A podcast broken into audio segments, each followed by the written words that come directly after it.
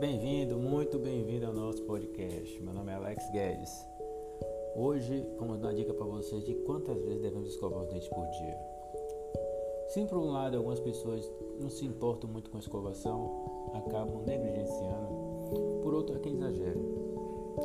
Não existe um número perfeito de frequência diária, porém a escovação deve ser feita após as principais refeições do dia, depois do café da manhã,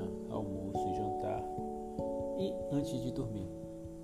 Então recomendamos aos nossos pacientes escovar de 3 a 4 vezes ao dia.